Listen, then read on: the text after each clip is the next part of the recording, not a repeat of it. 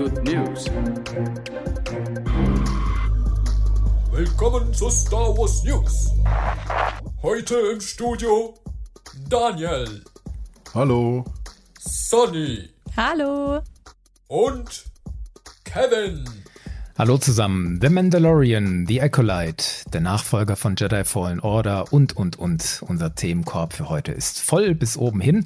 Wir haben für euch die Nachrichten aus der großen, weiten Welt von Star Wars zum letzten Mal für das Jahr 2022. Wahrscheinlich habt ihr gemerkt, dass die November-Sendung ausgefallen war. Das lag daran, dass viele Sachen passiert sind, so dass wir alle in unserem kleinen Bucketheads News Team irgendwie gebunden waren.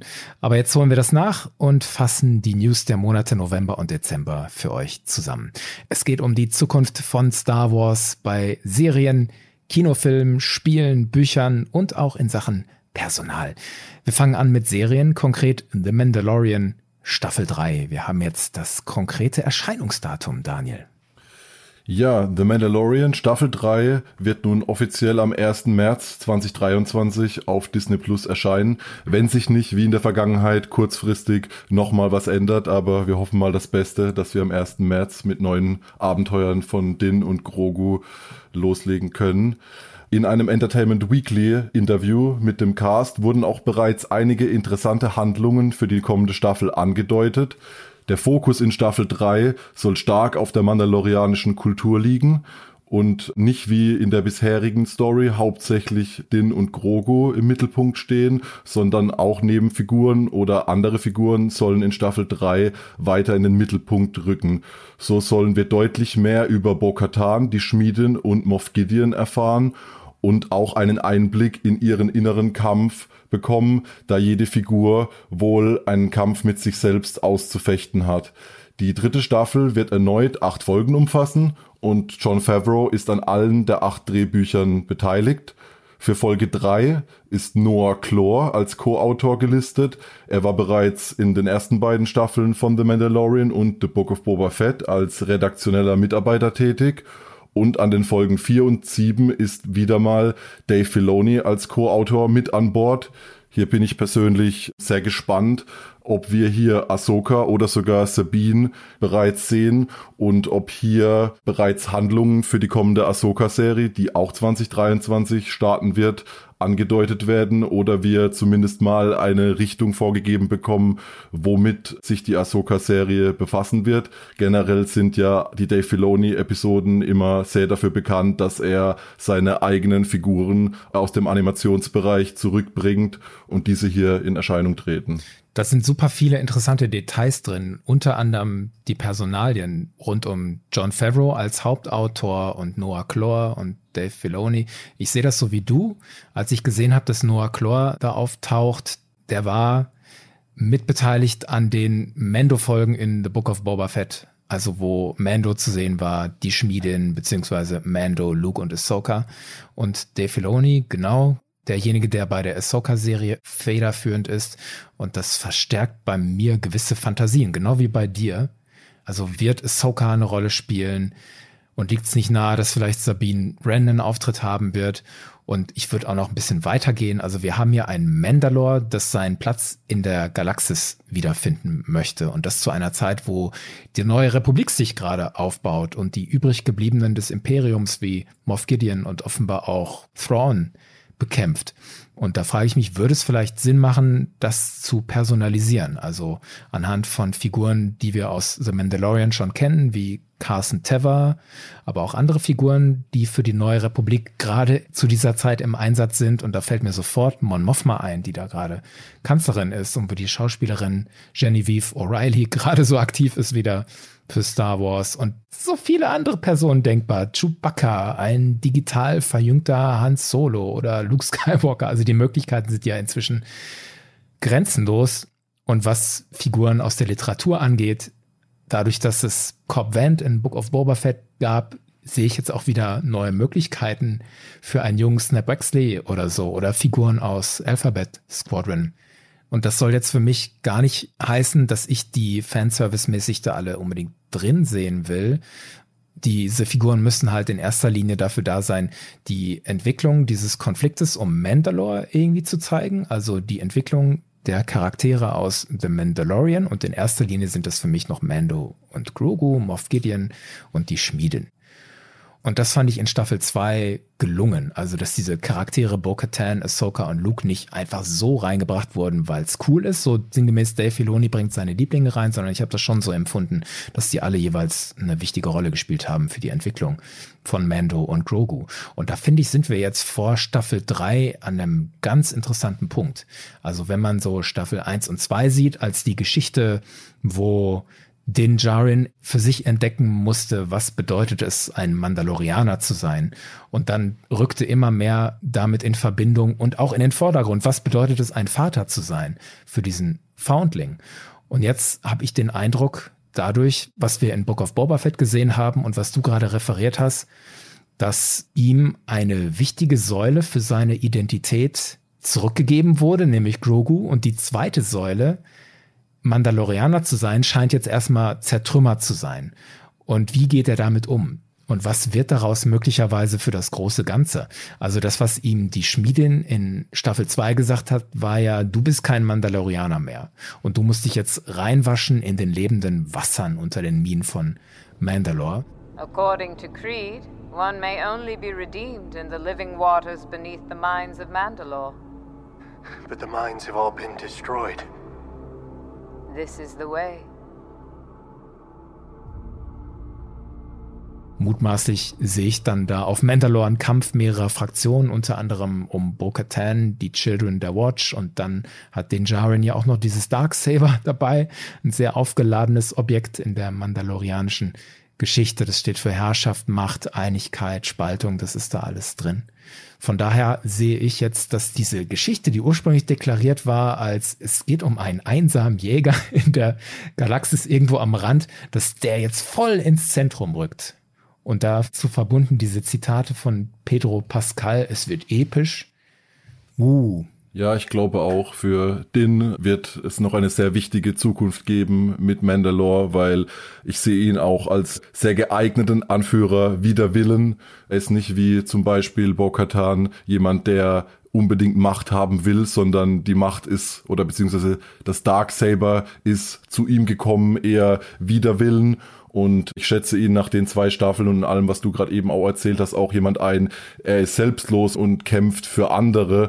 Und ich glaube, dass er auch lernen wird, dass unter seiner eventuellen Führung vielleicht Mandalore eine Zukunft hat und vielleicht wird er es auch irgendwie schaffen, so als eine Art Kind zweier Welten, diese intern verfeindeten mandalorianischen Clans mit, die einen setzen den Helm ab, die anderen nicht und wer weiß, was es da vielleicht noch für Splittergruppen gibt, diese unter einem Dach zu vereinen und denen halt klar zu machen, hey, gemeinsam als mandalorianische Familie, wie das vielleicht mal eigentlich angedacht war, sind wir stärker und nur so können wir uns gegen das neu erstarkte Imperium oder auch andere Fraktionen zur Wehr setzen. Weil das, was er da lebt, nämlich Vater zu sein für diesen Foundling, das ist ja eigentlich der innerste Kern der mandalorianischen Kultur. Und das ist eigentlich das, worauf sie sich besinnen können, um neue Stärke zu finden oder zur alter Stärke zurückzufinden und gegen dieses fundamentalistische Credo der Schmieden und der Children of the Watch. Ja, das könnte ein wichtiger Bogen sein. In dieser heiß erwarteten Serie, du hast es gesagt, sie startet Anfang März 2023. Etwas weiter weg ist die Serie The Acolyte, Daniel, aber wir haben ein bisschen was darüber erfahren. Ja, einen Starttermin haben wir hier noch nicht und ich glaube, es wird auch noch eine ganze Weile dauern, bis wir hier im Detail erfahren, wann wir die Serie zu sehen bekommen. Aber am 7. November wurde offiziell bekannt gegeben, dass die Dreharbeiten gestartet haben. Es wurden einige neue Schauspieler aufgelistet, die in dieser Serie eine Rolle spielen werden, unter anderem auch Daphne Keen, die wir aus dem Film Logan kennen.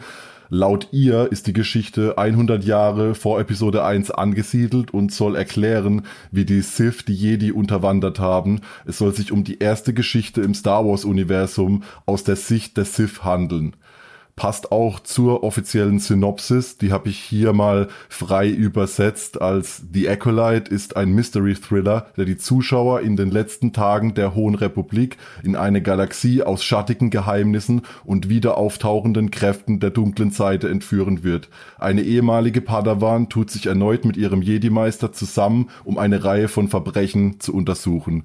Klingt alles sehr mysteriös, sehr dunkel und vor allem sehr neu.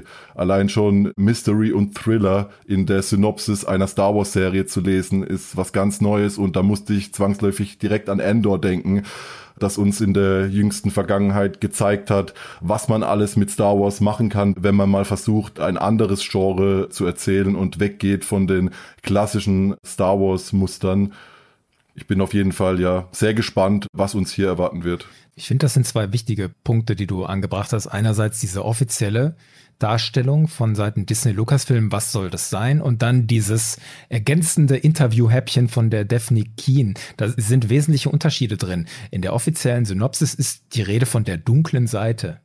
Und die Daphne Keen bringt zweimal das Wort Sith eine Gruppe, die jetzt offiziell noch nicht bestätigt ist. Und dann kommt diese Schauspielerin, ja, es wird um Sith gehen. Sith, die den Jedi-Orden unterwandern. Und da stellt sich mir natürlich die Frage, welche Sith könnten das sein? Für Palpatines Meister Darth Plagueis ist es vielleicht ein bisschen weit weg zeitlich. Sie sagt ja 100 Jahre vor Episode 1. Aber was ist mit Darth Plagueis Meister Tenebrous? Der ist ja im Kanon zumindest als existent markiert, weil sein Name in Verbindung mit einer Legion von Palpatines Sith Eternal Armee gebracht wird. Also der ist Namenspatron dieser Legion in den Sequels. Das heißt aber nicht, dass Darth Tenebrous wirklich jetzt offiziell der Meister von Darth Plagueis war, so wie es in den Legends war und wo und wann der genau gelebt hat und wie viele SchülerInnen der hatte. Also da ist total viel Raum. Also irgendwie denke ich in diesem Muster, zu dieser Zeit leben die Sith nach der Regel der zwei und es darf immer nur zwei geben oder nur sehr wenige Sith in der Zeit. Und da frage ich mich, wie bringt sich The Acolyte da rein? Auf der anderen Seite ist diese Regel der zwei auch irgendwie flexibler, als man vielleicht denkt, beziehungsweise sie lässt mehr Raum für viele Sith-Personen, weil der Meister oder die Meisterin nimmt sich einen Schüler, eine Schülerin und die stellen sie schnell raus als nicht geeignet. Und dann werden sie ganz schnell abgelöst, vielleicht schon nach zwei Wochen von einer anderen Person.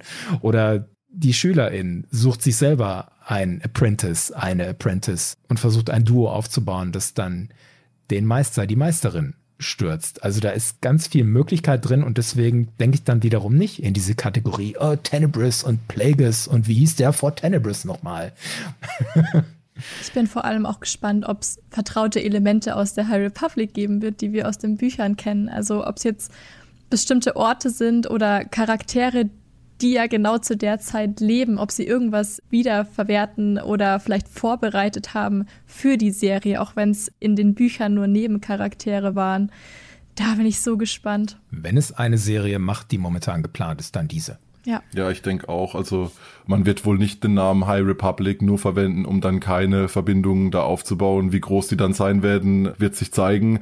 Aber wenn es nicht so wäre, wäre es auf jeden Fall eine verpasste Chance, ja. weil die High Republic, ich habe so ein bisschen das Gefühl, da schließe ich mich selbst auch ein, sie ist vielleicht noch ein bisschen unter dem Radar und hat verdient, dadurch, dass es so tolle Geschichten gibt, das noch mehr in den Fokus zu rücken und vielleicht fangen dann auch mehr Leute einfach mit dem Lesen an, wenn sie wissen, ah, ich kann vielleicht da noch ein klein wenig mehr erfahren, nachdem ich die Acolyte geguckt habe, weil bekannte Figur XY da auftaucht. Ja, sobald es auf die Leinwand kommt oder vielleicht auch als Spiel in der Zeit, kommt es auf jeden Fall wieder auf dem Radar und dann beschäftigt man sich erst richtig mit den Büchern. Ich hoffe auf jeden Fall, dass der von dir namentlich genannte Meister von Plagueis einen Spitznamen oder irgendwas in der Art bekommt, wenn er denn auftaucht, denn für mich ist das einfach ein richtig krasser Zungenbrecher und ich bin froh, dass du das schon erwähnt hast. Den Namen nehme ich lieber nicht in den Mund. Es wird ja noch schlimmer, weil Darth Tenebrous war in den Legends auch noch ein Biff-Sith, was nicht einfacher wird, was die Zungenbrecher angeht. Bevor wir jemand verlieren, Biff, das ist die Spezies, die in Dankatina in Episode 4 Musik macht. Also Figrin Dan and the Modal Notes, das sind die drei Biff. Und der Tenebrous war halt auch ein Biff. Und was die Sith angeht, da kann man sich natürlich auch fragen, wie gewichtig ist das, was die Daphne Keen da als Schauspielerin gesagt hat. Also kann man die überhaupt festnageln auf diese Begriffe Sith? Weil das hat sie in einem Interview gesagt und da weiß man halt nicht, hat die das gesagt aus einem tiefen Verständnis für Star Wars heraus oder aus einem oberflächigen Verständnis heraus? Beziehungsweise, was auch sein kann, ist, wurde bewusst gestreut oder sie hat es so nebenbei gesagt, das weiß man nicht so genau. Es hätte für mich ein anderes Gewicht, dieses Stichwort Sith, wenn es eine offizielle Mitteilung geben würde von Disney Lucasfilm, wo das so drin steht. So, es geht um die Sith. Vorher gehe ich jetzt mal nicht zu sehr davon aus, dass es wirklich Sith sind, die die dunklen Mächte da sind. Wo man relativ handfeste Informationen hat, ist die nächste Serie, über die wir sprechen wollen. The Bad Batch Staffel 2. Die Serie um Clone Wars 99 geht Anfang des Jahres weiter. Wir haben jetzt die genauen Termine, wann welche Folge rauskommt. Los geht's. Am 4. Januar, da werden auf Disney Plus die ersten beiden Folgen veröffentlicht. Das haben Disney Lucasfilm mitgeteilt und dazu auch ein Trailer veröffentlicht. The Empire's growing stronger. We should be doing more. You want to really be free? Then pull off this heist and you can have a future. Rumors are more and more clones have been questioning the Order. Then they're traitors, like the Jedi. You all gave up everything because of me. We made the right choice, Omega. But there are others out there who need our help. Wie war euer Gefühl bei diesem Trailer? War das Bildmaterial, was euch neu war? Es hat sich gleichzeitig neu und doch vertraut angefühlt, da wir ja schon mal vor ein paar Monaten einen Trailer bekommen haben. Aber ja, direkt die Vorfreude wurde in mir richtig geweckt, schon nachdem ich vor kurzem Tales of the Jedi geschaut habe und mir einfach wieder bewusst wurde, wie schön diese animierten Star Wars Geschichten aussehen, habe ich gedacht, ja, es wird einfach Zeit, dass wir da neue Abenteuer bekommen. Und The Bad Batch ist einfach so eine tolle Fortsetzung von Clone Wars, weil man sieht im Trailer ja auch viele bekannte Figuren, die wir schon in der Vergangenheit gesehen haben. Und da freue ich mich einfach darauf, dass die Story von denen nochmal weiter erzählt wird weil vor Jahren, als der Clone Wars abgesetzt wurde, hätte ich niemals gedacht, dass wir da nochmal Gangi oder Commander Cody zu sehen bekommen. Nochmal, um euch alle abzuholen kurz, man sieht in diesem Trailer natürlich die Clone Force 99, um Hunter, Wrecker und Co. eine etwas gealterte Omega, die ist immer noch ein Mädchen, aber nicht mehr ganz so jung. Captain Rex wird gezeigt, Commander Cody wird gezeigt, der offenbar nachträglich die Order 66 in Frage stellt. Außerdem der Wookiee Jedi Ganji aus The Clone Wars und, und, und.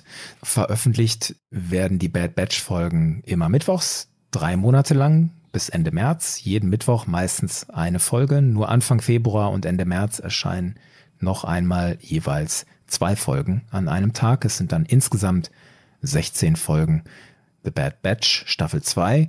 Ich finde einigermaßen pikant dabei, dass sich das überschneidet mit der dritten Staffel von The Mandalorian. Die startet ja am 1. März. Und dann haben wir nach jetzigem Stand im ganzen März jeden Mittwoch eine Folge Mando und mindestens eine Folge The Bad Batch.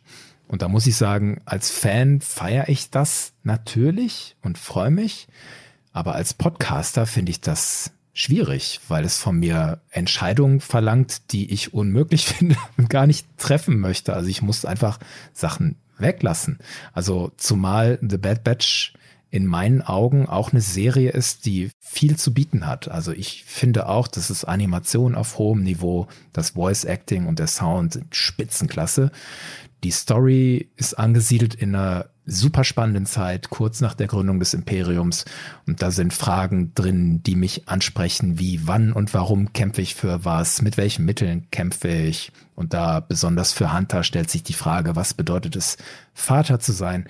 Und das Thema der gefundenen Familie. Wie definiert man sich als Person über sein Erbe oder mehr über das, was man sagt oder wie man handelt? Punkt, Punkt, Punkt. Da ist viel drin. Da kann man und möchte ich auch viel drüber reden. Aber irgendwie kann ich diese Masse an Material nicht abdecken, dass es dem Material gerecht wird und zu der Art und Weise passt, wie ich Bucketheads verstehe. Und da müssen wir intern uns auch noch zurechtfinden, wie gehen wir damit um.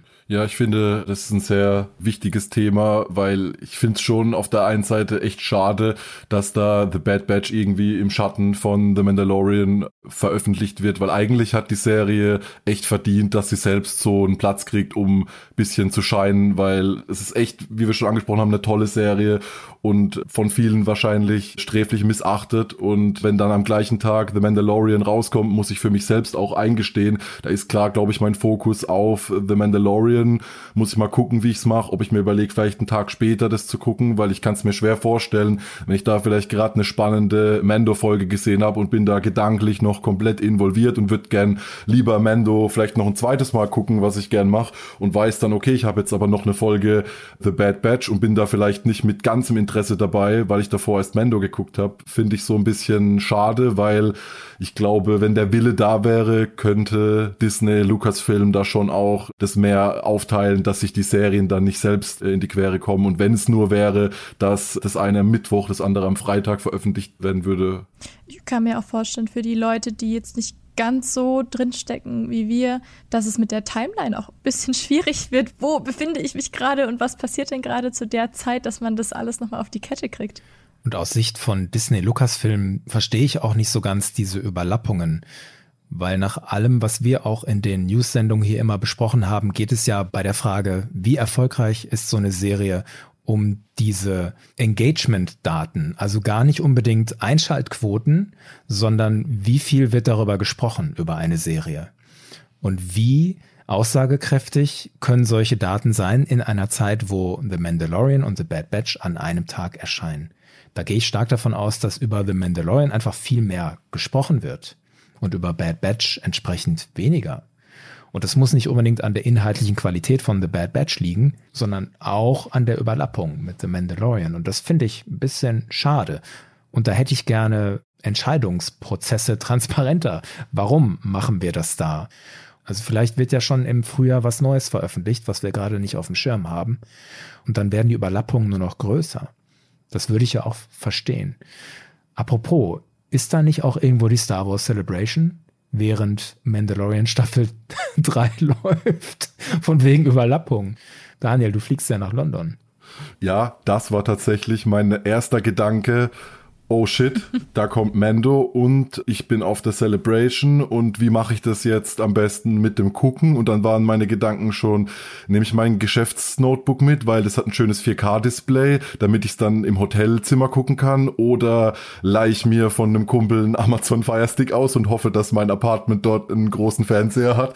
Das war tatsächlich so ein Gedankenspiel, das ich hatte, weil ich gedacht habe, wenn ich dann tatsächlich es nicht gucke, vielleicht werde ich gespoilert, wenn ich auf der Celebration jemanden treffe, der es schon geguckt geguckt hat oder ja, die Gedanken, die einem als Star Wars-Fan so durch den Kopf gehen. Gleich wieder stornieren, Daniel, gleich ja. stornieren. das hat keinen Sinn. Aber ich werde mit Sicherheit eine geeignete Lösung finden und je näher das Ganze sowieso kommt, ich kann es irgendwie noch gar nicht glauben, dass ich da nächstes Jahr mit dem Tom London unsicher machen werde. Da werde ich auf jeden Fall gucken, dass ich auch hier das ein oder andere Bild und Video bereitstelle, dass ihr dann auf dem Instagram-Account von Bucketheads unseren Zuhörenden zur Verfügung stellen könnt.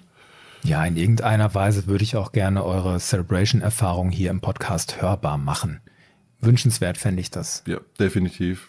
Mehr als wünschenswert ist auch eine zweite Staffel von Endor und da gibt es auch ein paar Neuigkeiten, Daniel. Genau, am 21. November sind nämlich auch zur zweiten Staffel von Endor die Dreharbeiten gestartet.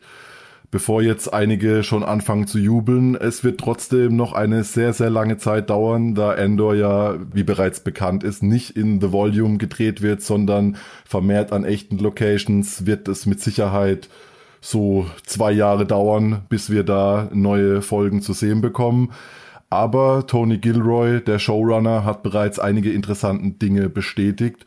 So gibt es mit Ariel Kleinman, Janus Metz und Alfonso Ruiz Palacios drei neue Regisseure.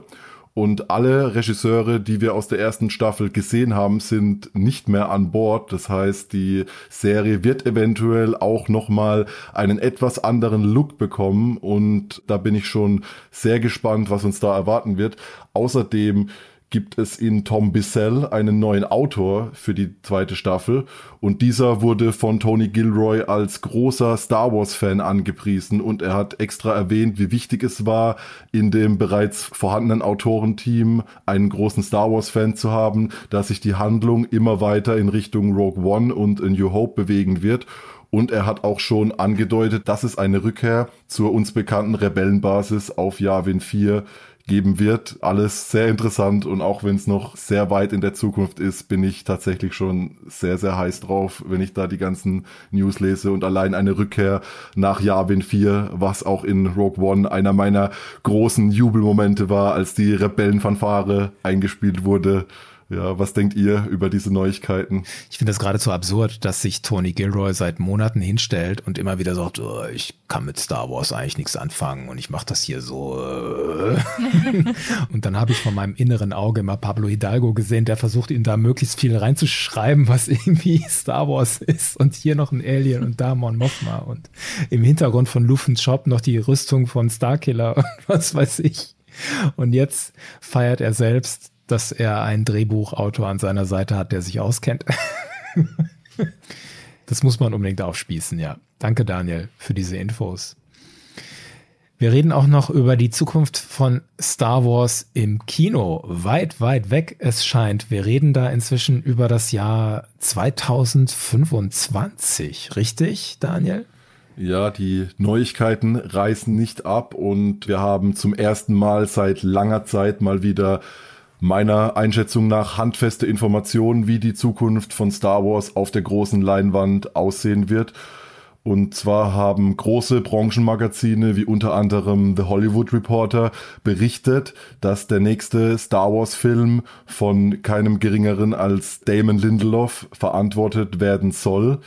Der Film soll in einer Post The Rise of Skywalker Ära spielen, was nicht gleichzusetzen ist mit einer Episode 10. Es soll sich hier um einen eigenständigen Film handeln, der aber genug Möglichkeiten bietet, im Falle eines Erfolgs weitere Geschichten darauf aufzubauen.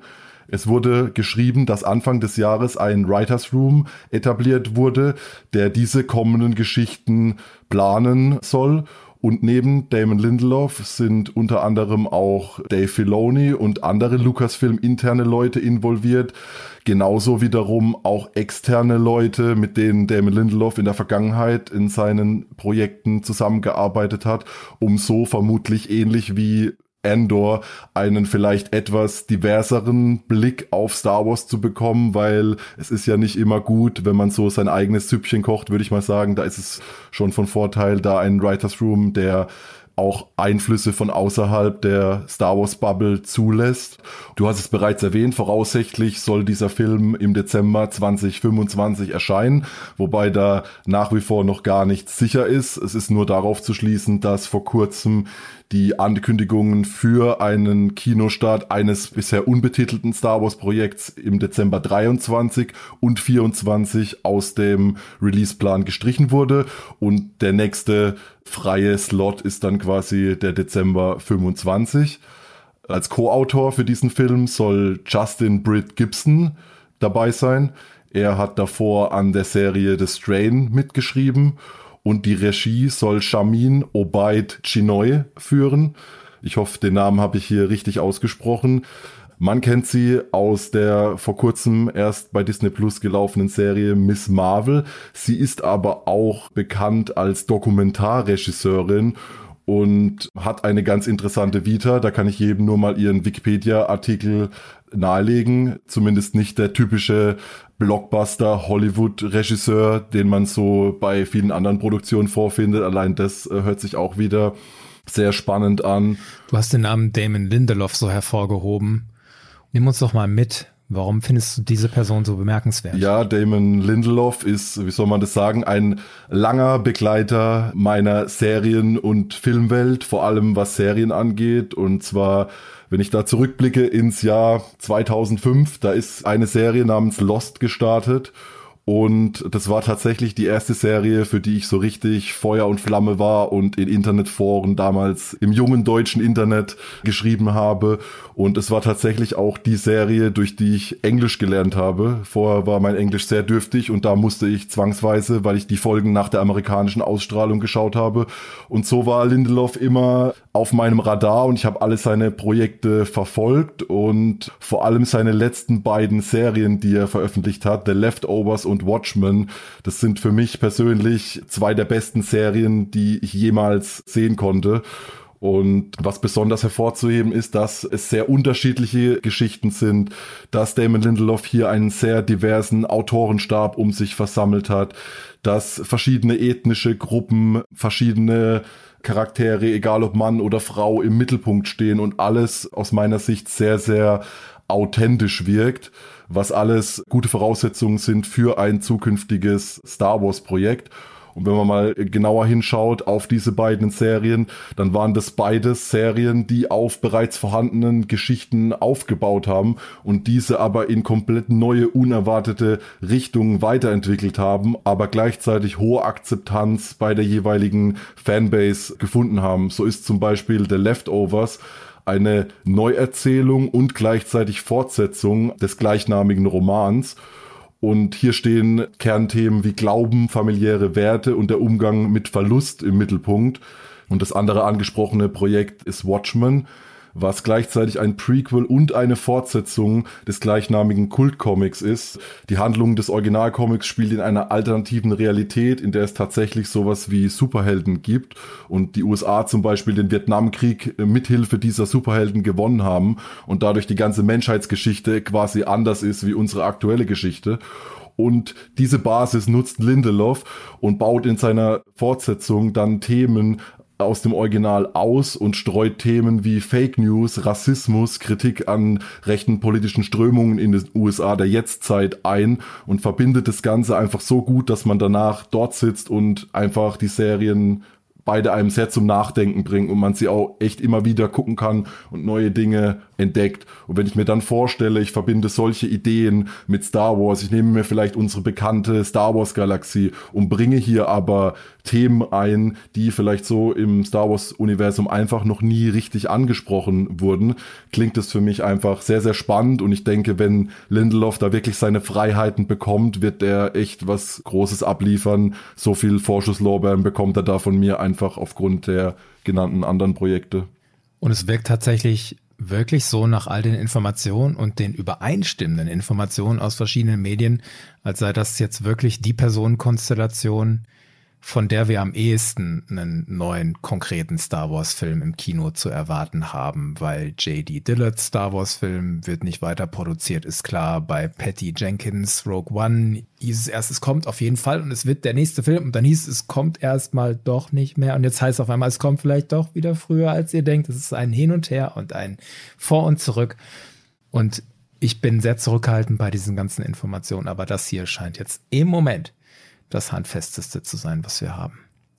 Da machen wir einen Strich unter das Thema Serien und Filme und gucken auf einen Themenbereich von Star Wars, der mir persönlich sehr am Herzen liegt, die guten alten Spiele. Und das, worüber wir jetzt reden, ist möglicherweise das am heißesten erwartete Star Wars Spiel im Moment, das Nachfolgespiel von Jedi Fallen Order mit dem Titel Jedi Survivor. Wir wissen jetzt, wann dieses Spiel erscheint, nämlich schon dieses Frühjahr am 17. März. Anfang Dezember ist auch ein offizieller Trailer erschienen und der setzt die Stimmung. The order is gone. I was betrayed by the one I trusted most. I will not be imprisoned again.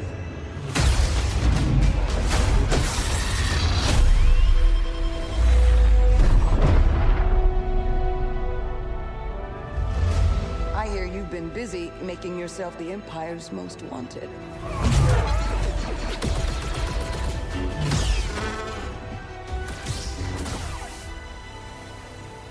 Der Jedi-Orden ist vernichtet. Protagonist Cal Kestis, der Ex-Jedi-Padawan, sieht etwas reifer aus, unter anderem durch ein Vollbart, den er jetzt trägt. Die Jedi Ser Junda erklärt im Trailer, Cal sei jetzt der vom Imperium am meisten gesuchte. Und Ser Junda hat offenbar auch eine neue Art Jedi-Bibliothek aufgebaut. Wir wissen aus den Comics, dass diese Mini Jedi-Bibliotheken unter anderem noch von Luke Skywalker aufgesucht werden, bei seiner Suche danach, was bedeutet es, ein Jedi zu sein. Und darüber hinaus sehe ich in diesem Trailer viele, viele Verknüpfungen mit der Star Wars-Welt, Kopfgeldjäger, Battle Droids, Dark Trooper. Cal hat einen neuen Verbündeten namens Bodhi und einen neuen Gegenspieler, den ich aus dem Trailer heraus nicht identifizieren kann. Das sieht alles in meinen Augen extrem gut aus wieder. Was mir bisher fehlt, sind wirklich handfeste Infos zur Geschichte. Also da hat Darsteller Cameron Monaghan bisher nur so ein paar Dinge gesagt. Er verortet die Geschichte fünf Jahre nach den Ereignissen von Fallen Order. Damit sind wir also ziemlich genauso in der Mitte zwischen Episode 3 und Episode 4. Und Monaghan sagt, in Fallen Order sei es darum gegangen, eine neue Familie zu finden für Cal Kestis, also Cal, Seer, Grease und BD-1 und Night Sister Marin. Und jetzt in Survivor gäbe es in dieser Familie Stress. Aber sonst ist inhaltlich einiges offen. Mir stellt sich zum Beispiel die Frage, wird Cal Kestis Teil dieses sogenannten Path? Also dieses Netzwerk, das in der Kenobi-Serie etabliert wurde, ein Rebellennetzwerk, das Überlebende der Order 66 unterstützt und vom Titel her alleine Survivor würde das sehr exzellent passen. Und nochmal zur Erinnerung, zu Jedi Survivor wird auch ein Roman erscheinen, der heißt Jedi Battle Scars. Laut der offiziellen Zusammenfassung treten da Cal und Co. gegen den fünften Bruder an. Das ist der Inquisitor mit dem breiten Helm.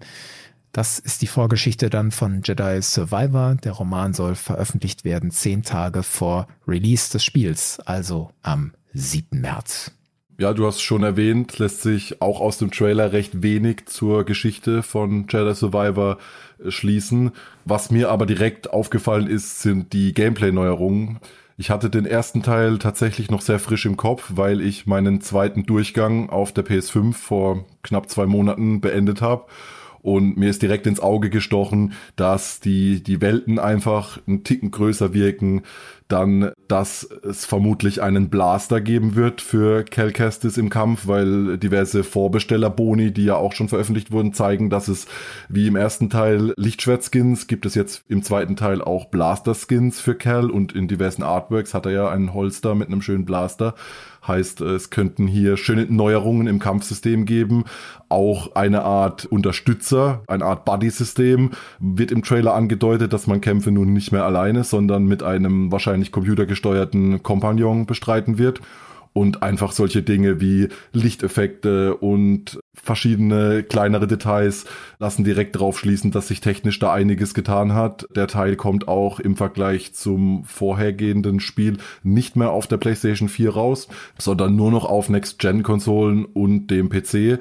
Ich denke, da werden auch viele Dinge anders werden, wie zum Beispiel, dass man sich durch enge Passagen quetschen muss oder unter Felsvorsprüngen hindurchkriechen muss und so weiter, weil meistens sind solche Elemente eingestreut, um Ladezeiten zu kaschieren, die auf den Next-Gen-Konsolen und neueren PCs einfach überflüssig sind. Und deshalb wird sich das meiner Meinung nach auch sehr positiv auf das Gesamtspielerlebnis auswirken. Also bin da sehr gespannt ist auf jeden Fall sehr zu empfehlen, auch für alle anderen da draußen, die vielleicht das Spiel bisher noch nicht gespielt haben. Noch habt ihr Zeit, nutzt die Weihnachtsfeiertage und investiert mal 20 Stunden. Ihr werdet es nicht bereuen.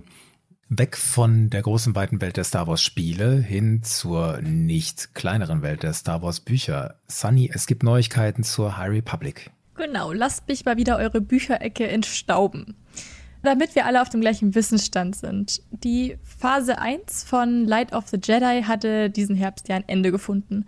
Das heißt, die letzten tragenden Werke sind bis dahin veröffentlicht worden.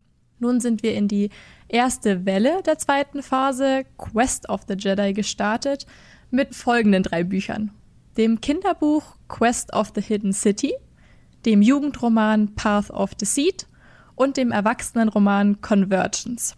Diese erste Welle wird im März ihr Ende nehmen, nachdem auch alle Comics nachgezogen sind. Die werden nämlich kontinuierlich während beider Wellen veröffentlicht werden. Mehr wird es nicht geben. Es entspricht also einer Welle weniger als in Phase 1. Besonders hervorheben möchte ich, dass die Vorgeschichte zu Porter Engel, ein Comic namens The Blade, noch diesen Monat erscheinen wird. Und zwar am 28.12. Ihr kennt ihn ja bestimmt noch als Blade of Badotta. Und für alle, die denken, sie haben jetzt schon viel vergessen während dem Lesen, die Buchreihe The Art of Star Wars hat auch für die High Republic ein entsprechendes Werk geliefert, bei dem man sich beispielsweise Concept Arts zu Charakteren, Raumschiffen oder auch einfach Kostümskizzen ansehen kann. Das Buch erschien am 8. November und umfasst 224 Seiten. Und ich möchte euch an dieser Stelle eine kleine Schätzfrage geben. Vielleicht wisst ihr es aber auch. Und zwar, wie viele Werke denkt ihr, wurden bisher in Phase 1 veröffentlicht?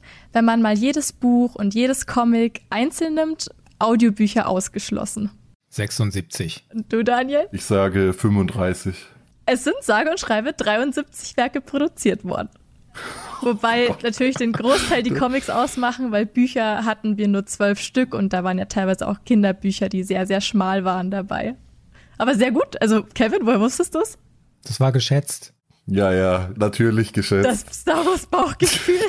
sehr akkurat. Bei mir war das Problem, ich rechne Comics nur in Omnibussen und da zählt es dann als eins. Dann komme ich vielleicht näher an die 35.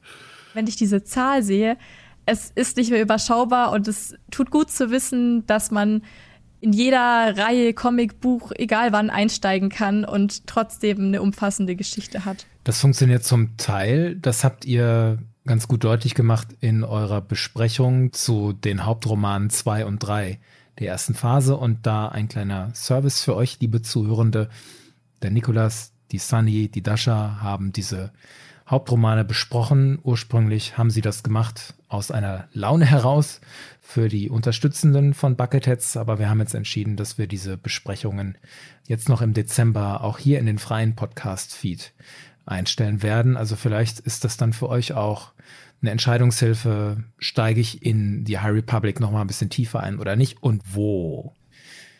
Werfen wir noch einen kurzen Blick in unsere Rubrik Star Wars Personal.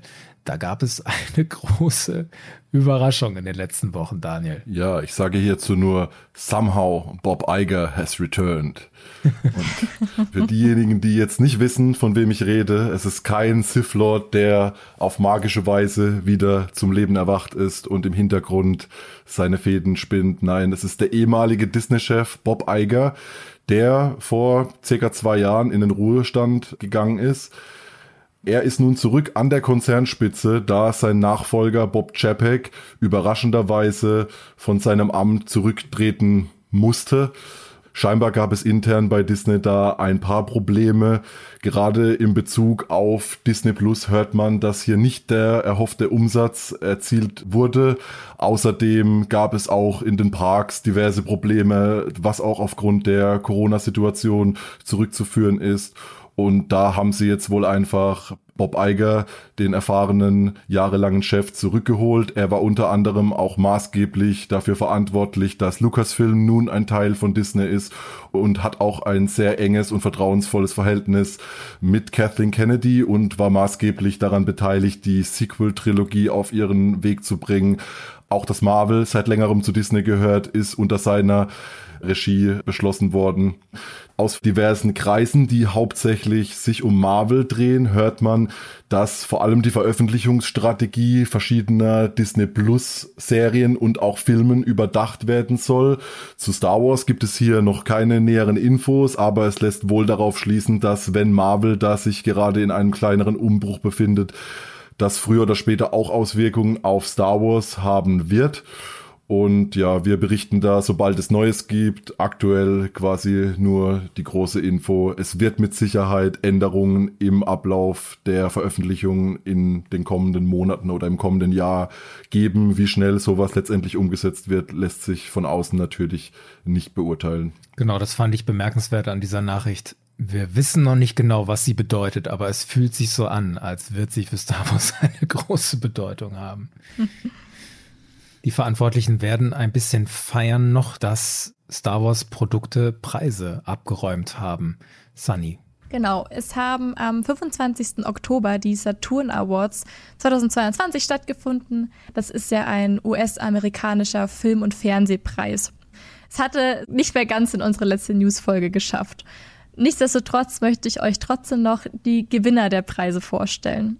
Mit dabei ist nämlich Ming Na Wen, aka Fennec Shand, als beste TV-Hauptdarstellerin in The Book of Boba Fett. Bemerkenswerte Entscheidung. Außerdem Moses Ingram, besser bekannt als Inquisitorin Reva, als beste TV-Nebendarstellerin in Obi-Wan Kenobi. Und für die gleiche Serie bekam Hayden Christensen den Preis zum besten TV-Gastdarsteller.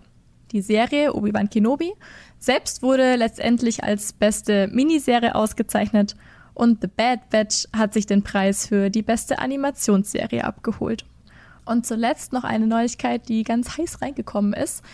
Diego Luna wurde für Andor mit einer Golden Globe-Nominierung für die beste schauspielerische Leistung in einer Fernsehserie geehrt.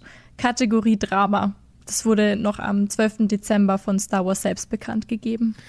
Betonung, eine Nominierung, es ist noch nicht kein Preis, aber im Kontext der Golden Globes ist eine Nominierung schon eine große Sache.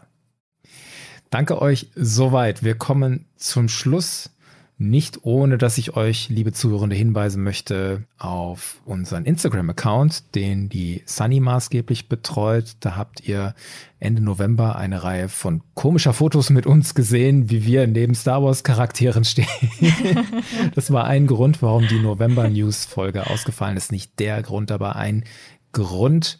Bucketheads ist vier Jahre alt geworden und das News-Team, also die Leute, die ihr in diesen News-Folgen schon mal gehört habt und noch hören werdet, wir waren zusammen in Lübeck. In der Nähe ist nämlich der Ort Dasso und da ist der Outpost One, eine Star Wars Ausstellung gemacht von Fans für Fans, wie sie selber auch sagen. Also wer das nicht kennt, das ist in einem alten Industriegelände und da sind in den Hallen dieses alten Industriegeländes nachgebaute Star Wars Kulissen und da sind reingestellt lebensgroße Charaktere. Also da stehen Sturmtruppen, da stehen mehrere Darth Vaders, da stehen Bosks und Boba Fett und Luke Skywalkers und zum Teil halt vor Kulissen wie Hoff und Tatooine. Und da waren wir und davon gibt's Fotos, die findet ihr auf dem Instagram-Kanal. Sunny, Daniel, kurze Bilanz, weil wir im Podcast nicht weiter darüber sprechen werden auf absehbarer Zeit. Besuch in Outpost One. Absolut empfehlenswert. Es ist mächtig, neben so einem riesigen Darth Vader zu stehen und die ganzen Tiere wie Bantas in Lebensgröße vor sich zu sehen. Es ist ein ganz anderes Feeling, als man sie an irgendeiner Leinwand sehen würde. Ich kann es nur jedem empfehlen, dahin zu gehen. Daniel? Ja, kann ich mich nur anschließen. Also es war echt ein besonderes Gefühl. Ich war da richtig zurückversetzt in meine Kindheit, weil der Fokus der Ausstellung ist aktuell. Die befindet sich auch noch sehr im Bau, also da ist noch sehr vieles geplant, was die Mitarbeiter dort erzählt haben. Und aktuell ist der Hauptfokus klar auf die klassische Trilogie ausgerichtet.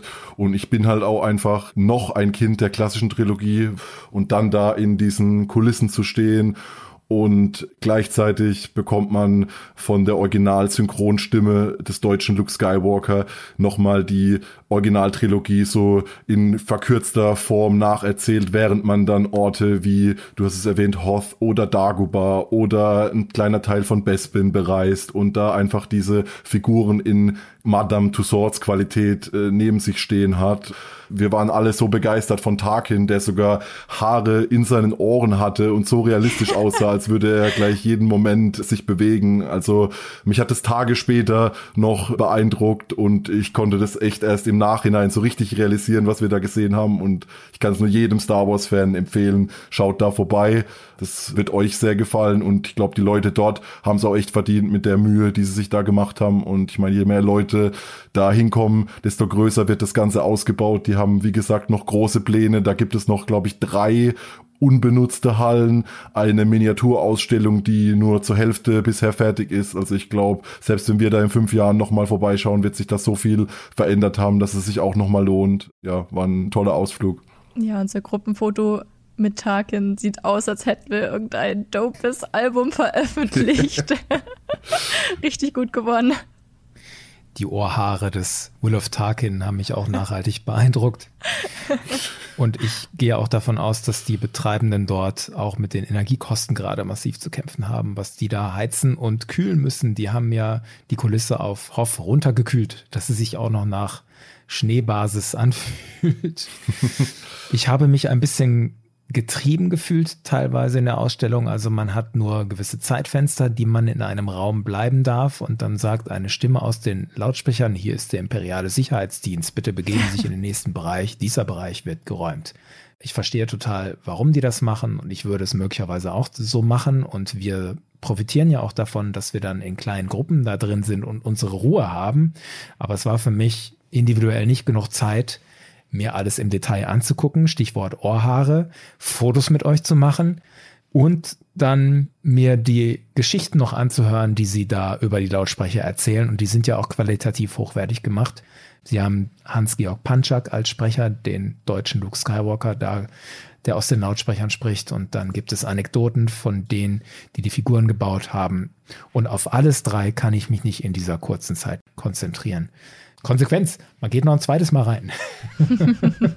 Oder man fragt ganz lieb am Empfang, ob das Zeitlimit erhöht werden kann. Notfalls mit ein paar Credits bestechen. Müssen wir beim nächsten Mal probieren. Jetzt sind wir schlauer. Aber für alle, die jetzt zum ersten Mal hingehen, versucht die Bestechung davor. Ja, Bestechung ist immer gut. Daniel, Sunny, danke für euren Input bei den Star Wars News für November und Dezember. Es war schön, hier zu sein. Ja, wie immer, sehr schön. Und euch, liebe Zuhörenden, danke, dass ihr bei uns geblieben seid und wir hören uns in den News wieder im nächsten Jahr. Bis dahin, macht's gut. Tschüssi. Ciao. Ciao. You're going to find that many of the truths we cling to depend greatly on our own point of view.